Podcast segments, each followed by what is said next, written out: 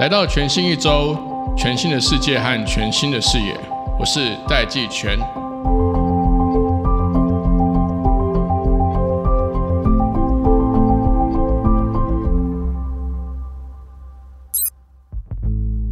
各位听众朋友，大家好，我是戴季全，欢迎回到全新一周。我们今天呢，邀请刚从美国戏谷回来的科技部的叶志成司长来跟我们分享他长时间两段在戏谷的经验。我们在节目播出的这个时间，应该科技部已经改制完成了。其实现在行政院启动科技部组织调整，我觉得最主要的目的是将科技部由纵向的一个执行部会，转型成更能够强调横向的协调整合的国家科学及技术委员会。那这个新的国家科学及技术委员会仍然会由吴正中，就是原来的科技部长担任这个主任委员，担任主委。所以现在接受我们访问的会是科教发展及国际合作处的叶志成处长，我们欢迎叶处长。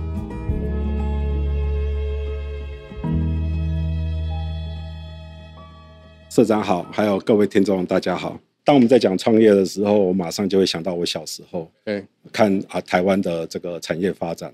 看我周边啊同学的爸爸对经商的模式。所以呢，在我小时候还没有接触“戏骨”这个词，还没有去过“戏骨”这个词，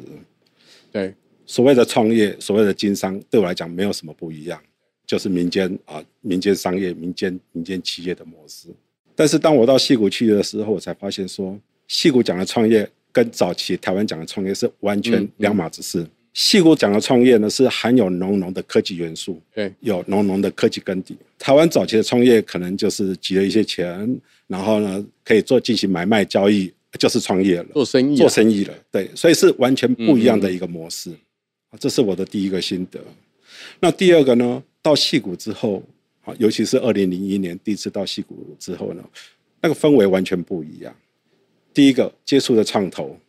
诶，怎么会有这种人拿着钱，然后看技术，然后进行投资？不只是投资，还把他当做自己的小孩子一样，一路把他看着长大。单单第二点，一路把他看着长大这个模式呢，就是我在台湾没有看过的。因此呢，我的第二个心得就是，戏股讲的投资人跟台湾的投资人又很不一样。台湾的投资人可能就出钱就没事了，对，戏股投资人是出钱之外，还有出智慧，还有出他的人脉关联，协助所投资的新创公司切入市场，这个是戏股的模式。所以由这边就引申出来，台湾的优势在哪边，台湾的劣势在哪边。我要强调，随着时间对也一直的不一样，所以待会我们一步一步来，议题更聚焦，我再进一步啊分享我的个人的心得。好，因为其实长年以来啊，其实呃，我常常听到美国不管是戏谷啦，甚至纽约，其实他们有一个主流的思考是说，呃，你的创新生态系如果要好，你的创投的生态系一定要先好，就是说没有一个好的 VC 生态系是不会有一个好的 startup 生态系。这个想法，就师长在戏谷的观察，您觉得这个想法是成立的吗？很好。当我们在讲这个议题的时候，我想要我们一起是来思考一个问题：什么叫做创业？我们都讲创业一定是要走在最前沿的地方。当市面上已经有这个产品了，你这个创业已经不是什么创业了，对因为市面上已经有产品了，你只是一个追随者，对只是一个复制者。所以，戏骨所谓创业一定是在遥遥领先，市场上都还没有，我先冒出来了，我才可以扮演这个领先者的一个角色。那我们现在来想一个问题：当一个产品你要创业一个产品的时候，是既然是遥遥领先，表示前面没有人可以让你复制。对，既然没有让你复制的话，表示你要扮演的是创新者。没错，一样的道理，没错我们现在回到我们台湾的模式来讲的时候，台湾的创业有没有做到这一点？嗯当没有做到这一点的时候，何来的市场？嗯嗯嗯，市长讲的这个点其实是蛮关键的，但我们一般会把创新又再分成三个领域的创新，一个创新是说它是纯技术的创新，然后第二个创新呢是商业模式的创新，第三个创新是指市场的创新，就是说第三个模式其实是台湾比较常见的，就是说所谓的市场创新是说它的商业模式跟技术都是已经看到看过的，然后它只是移到不同的市场。其实过去三十年，中国大陆的创新模式也是大部分百分之九十九以上都是属于市场创新，就是说他们所做的东西，比如说百度，它做搜寻引擎，可能 Google 早就做了，但他因为在市场这个市场还没有发生过，所以他就把这个技术跟商业模式拉进来，所以这会让他有一个后进者优势。但是刚刚司长其实更聚焦的是指整个技术的创新是走在所有全球这个供应链或全球生态系里面的前端，在这样子的一个区隔下，其实台湾目前至少看得到的还比较少是技术上的创新。比较多的都还是像商业模式。其实像台湾的电子商务平台也是 Amazon 已经做了，就是美国的 Amazon 已经做了，台湾才开始去发展相类似的服务。在这样子的一个国际分工下，台湾在这个新创领域里面还会有优势吗？还是说我们其实就应该要呃依循着过去的模式，我们只做市场创新就好，就是说看国外做什么，我们跟着做就好。其实社长你点这个问题蛮好的，已经把进一步解析所谓的市场的这个创新、技术面的创新、这个商业面的创新，还有市场面的创新。其实我们更精准的一个讲法呢，就是说，你技术创新你一定要有市场，对你这个技术创新才有价值。对你商业创新，精准的讲法是商业模式的创新一定要有市场。对如果你商业模式的创新没有市场也，是它也不用讲了，对对不对？对。那你市场创新，简单来讲，就是说我找到了一个新的应用领域，而那个新的应用领域可以让我产生价值，嗯嗯，所以我朝那边去调对整。所以不管是技术、商业或者是市场的创新，它追根究底就是要有一个，它要有市场性。对那我们现在回到台湾这边来，台湾的新创，他在创业的时候，他花了多少力气在于市场的创新的调查？举一个例子，因为我们是在科技部服务嘛，我们甚至非常鼓励学界里面的研究成果产业应用，对，有没有错？对非常的好没啊，错，对不对？但是你产业应用是一回事，产业应用有没有市场价值又是另外一回事没。错，没错，所以呢，当把一个学术研究成果出来，变成一个技术，变成一个雏形品，假设的一个应用领域变成一个雏形品的时候，再来就是要市场历练。我们讲的就是要接受市场的一个洗礼，对唯有经过市场的洗礼的时候，你才知道它有没有市场的价值，对然后再调整。那这部分是目前科技部啊在努力的地方。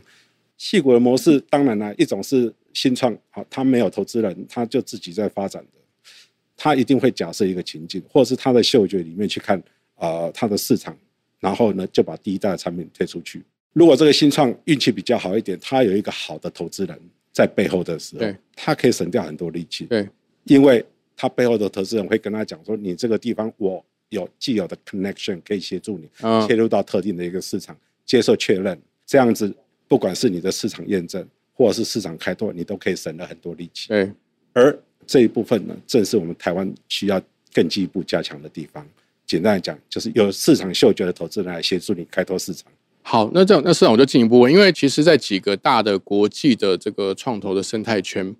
包含这五六年快速崛起的东京的这个新创生态圈，或者是一些比较老字号，当然包含这个湾区，就是戏谷湾区的这个创新生态圈，当然也包含了像呃以色列的特拉维夫，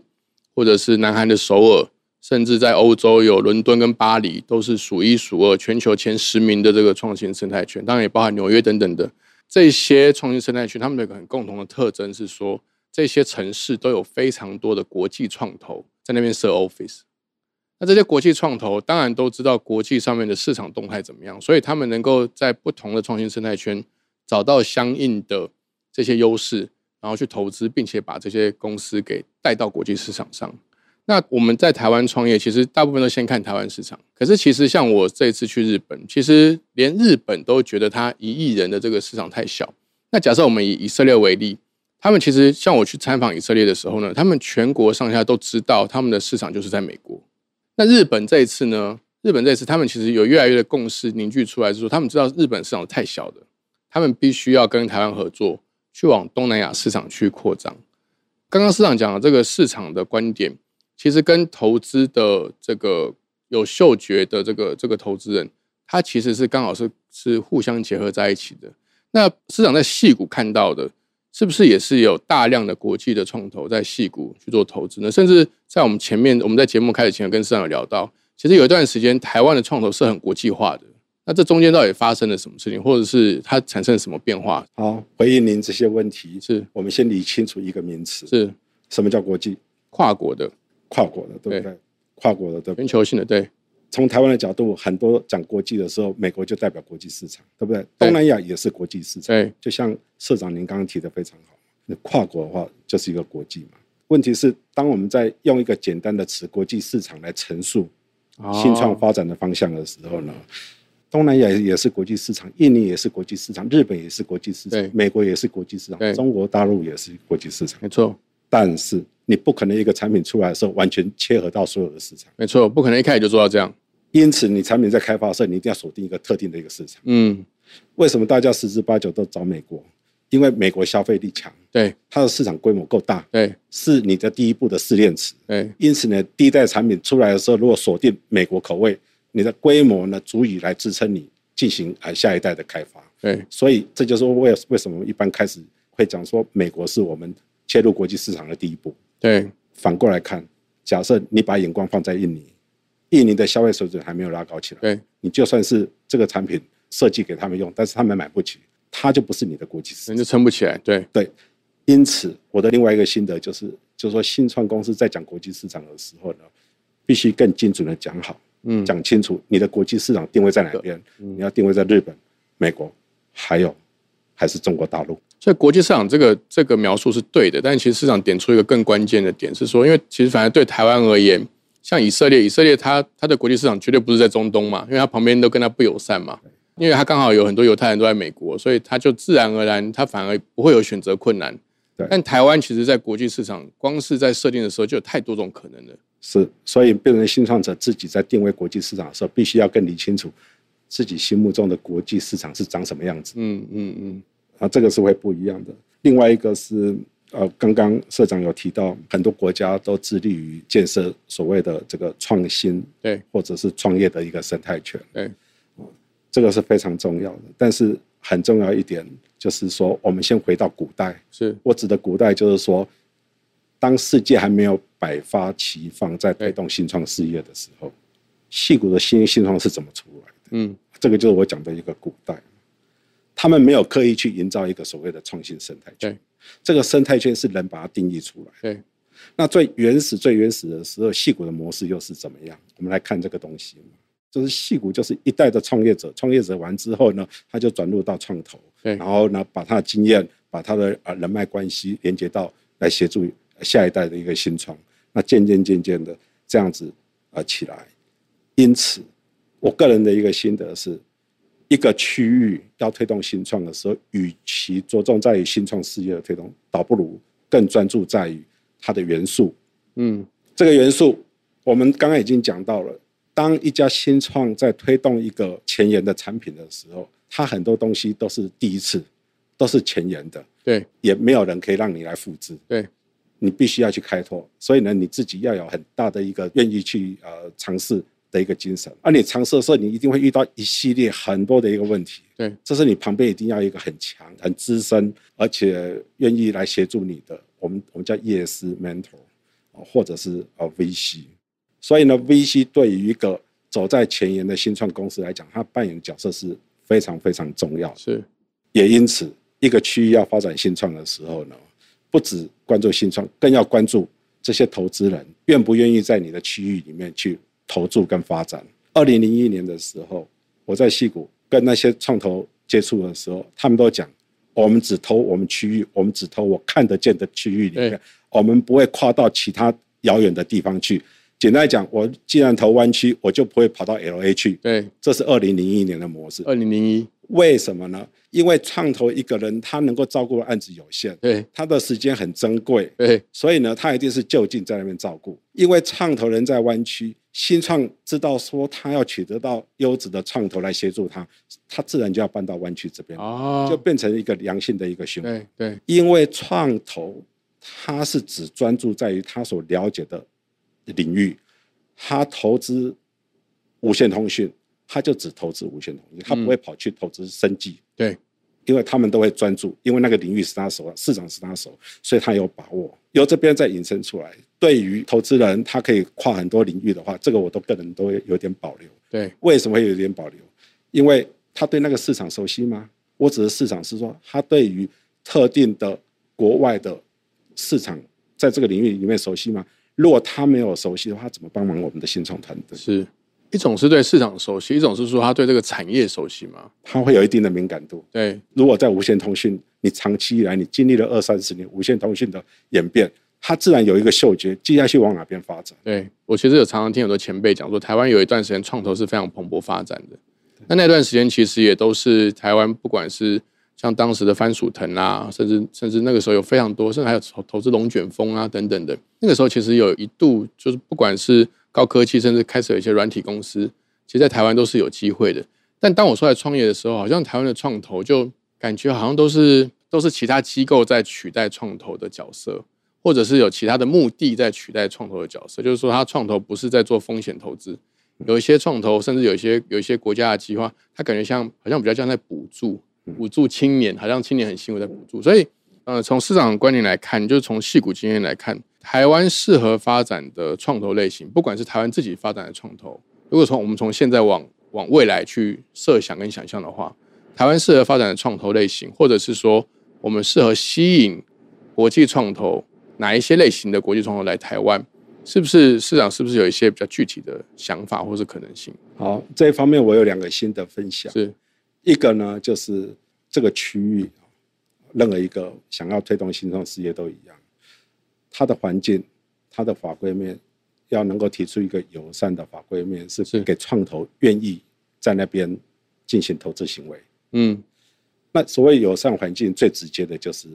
要让投资人能够获利了结就。可以赚钱，对啊，我在回来之前呢，呃，在西谷一个长者才跟我讲一句话，然后说，在美国，你投资的公司出厂之后，你的获利，啊，你的获利的那个额度呢，在美国是不用课税，创投的，创投创投的，对就是说你只要出厂的时候，你中间的获利的时候不用课税，对，在台湾要课税，他就资本利得税啊，对他他就举这个例子，对，然后呢，呃，他就特别点，像这个东西啊、对投资人来讲影响就很大没，错，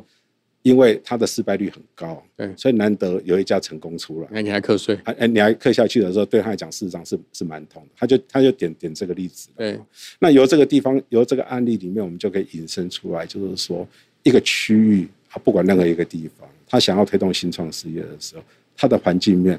要对投资人友善，这是非常重要的。是就刚刚符合我们刚刚跟市场聊，就是说要有一个好的创新生态圈，要先先有一个好的创投生态圈嘛。其实我有很多国际 VC 的朋友，我常常都会问他们说，你们为什么不来台湾设 office 呢？他们就会跟我说，他们当然都不愿意具名啦，他们都会说，第一个，第一个在台湾投资新创公司出场的路径是不明显的、不明确。但刚刚市场其实解决我的疑问，其实新创公司如果设定好它的国际市场是往哪里发展，通常你往哪里哪个市场发展，通常就在那个市场出场。你如果市场是设定台湾国内市场，那其实也不需要国际创投，你就在台湾募资，在台湾上市或台湾被并购就好了。但如果你瞄准是日本市场，那你其实就很合理的可以去拿日本的资金，在日本发展，然后在日本上市。如果你今天瞄准是美国市场，那在美国上市、美国募资都是很合理的循环。所以第一个其实是国际创投，它其实很看不太清楚台湾的新创团队或整个新创的生态系是想要往哪里出场。第二个呢是国际的创投呢，对于台湾的投资审核觉得实在是过严，他们不是担心滴滴或那些资料、哦，他们觉得台湾经济部投审会，我我当然能够理解经济部投审会它投资审核的目的，当然是因为国家安全的问题，国家安全为主主要的考量。但是其实这样的限制会让国际资金觉得在投资台湾的时候，这个障碍重重，旷日费时，尤其是旷日费时对他们来说是最不确定的，就是他他没有办法说我要投资一个台湾公司，然后光投审会他要审一个月、三个月还是还是六个月就不确定，他就等在那边，他对他来说那个资金没有办法这样去配置。如果这两个条件可以放宽的话，再更进一步的，像市长讲的，我们去创造一个去欢迎台湾发展创投跟欢迎国际创投来台湾设 office 来投资的话，其实整个创投生态圈能够发展起来，其实创新生态圈自然就会长出各式各样适合台湾土地的这些新创公司嘛。我这样讲，不知道市长从您的戏骨经验来看，我觉得非常好哈。那我想要再补充一点，是就是说，要邀请啊国际的创投到台湾这边来，一定是要站在国际创投的角度对来看问题嘛，对对不对？那你也知道，这个创投人都很忙，对叫他去重新学习一套新的系统，去熟悉一个他不不熟悉的一个环境，对他来讲都是非常的困难的。对，成本很高的，就算我们当地人觉得说这没什么啊、很简单，你就这样做下去就好了。但是对他来讲，因为陌生，他就是不熟悉。对，因为他不熟悉，它执行起来就是有困扰。对，所以呢，其实我在戏股的时候，也常遇到一些啊投资人，当我们的新创推推荐给他们的时候，他们都会讲，我如果要投资这家公司，我第一个会要求这家台湾的公司要到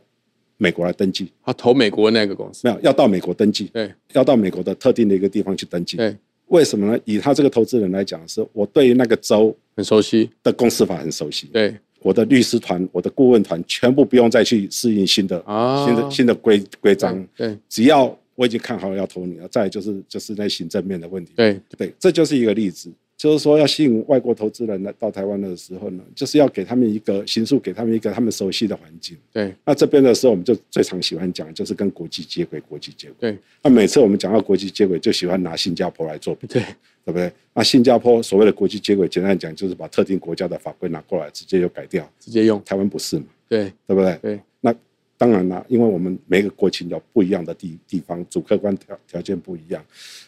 但是由这些案例，大自然就可以了解说，当我们期望国际创投哦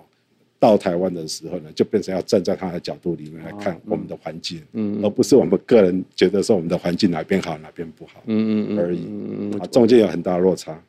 我觉得市长提的这个观点非常非常非常关键。最后再请教市长一个问题，就是说你有时候在跟戏谷或台湾的朋友在聊，因为你常常年在戏谷嘛，所以你当然做了很多这个科技媒合的工作啦，或者是呃让投资人跟台湾的团队能够合作的这些工作。在这个科技媒合的这个心路的历程中，你有你有一次有提到一个比喻，就是跟狮子、大象跟螃蟹有关，可不可以把这故事跟我们的听众分享一下？是啊，二零一六年我对到啊戏谷的时候，呃，其实我有给自己很多的期许，对那很多期许的时候，呃，讲一长篇大论，人家听不懂，所以最好就是用比喻的一个方式对。我用狮子抓象，全力以赴来做比喻，就是说，呃，要抓一头大象，你一定要请你全部的力量，对才有办法把大象给抓到。所以狮子抓象是一句话，最主要是后面那句啊、全力以赴。对时间过得很快啊，一转转就六年了，嗯二零二二年，我快回台湾了。对